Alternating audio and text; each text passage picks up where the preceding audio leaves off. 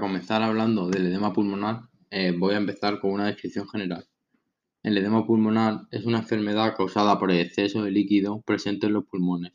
El líquido se acumula en las bolsas de aire de los pulmones y dificulta la respiración. En la mayoría de los casos, los problemas de corazón ocasionan edema pulmonar.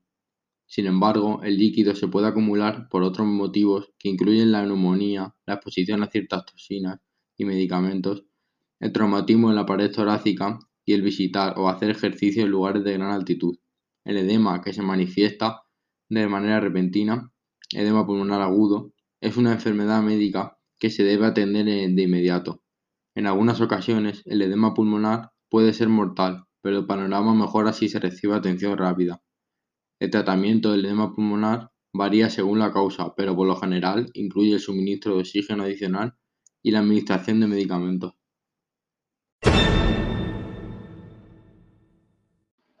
Los síntomas del edema pulmonar repentino o agudo son la falta de aliento o la dificultad para respirar, una sensación de asfixia o ahogamiento que empeora al acostarse, sibilancias o jadeos para respirar, piel fría y húmeda, ansiedad, inquietud o sensación de apresión, una tos que produce expectoración espumosa que puede tener manchas de sangre, labios azulados, taquicardia o arritmia.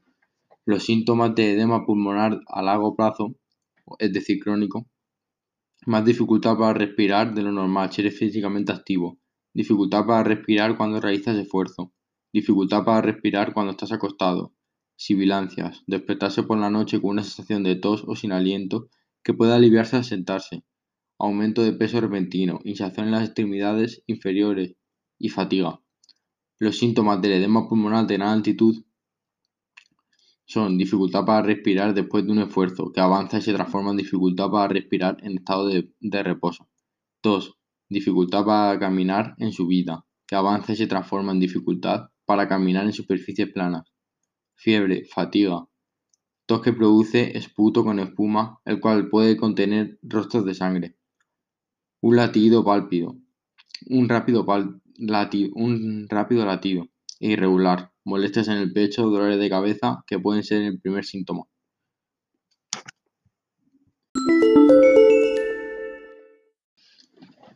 Las causas son las siguientes. Los pulmones contienen muchas bolsas de aire pequeñas y elásticas que se denominan alveolos.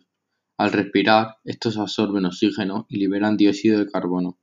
Por lo general, el intercambio de gases ocurre sin inconvenientes. Sin embargo, en ciertas circunstancias, los alveolos se llenan de líquido en lugar de aire y evitan que el oxígeno se absorba en el torrente sanguíneo.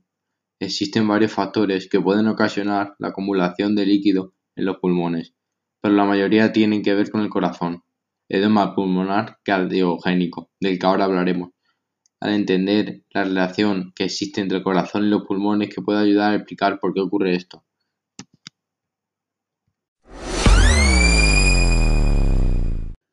Edema pulmonar cardiogénico. El edema pulmonar cardiogénico es un tipo de edema pulmonar provocado por un aumento de las presiones en el corazón. Esta enfermedad a menudo se presenta cuando el ventrículo izquierdo enfermo o sobrecargado no es capaz de bombear una parte suficiente de la sangre que recibe los pulmones. Como consecuencia de esto, aumenta la presión dentro de la, de la aurícula derecha y después en las venas y en los capilares pulmones, de los pulmones por lo que el líquido pasa hacia los alveolos a través de las paredes capilares. Las enfermedades que pueden causar que el ventrículo izquierdo del corazón se debilite y eventualmente falle son las siguientes. La de las arterias coronarias, la cardiomiopatía, problemas de, de válvula cardíaca, presión arterial alta. Ahora el, el edema pulmonar no cardiogénico. El edema pulmonar no cardiogénico es el producto del aumento de presiones en el corazón. En esta enfermedad se puede filtrar líquido de los capilares en las bolsas de aire de los pulmones, porque los mismos capilares se volvieron más permeables o se perforaron, incluso sin la acumulación de contrapresión del corazón.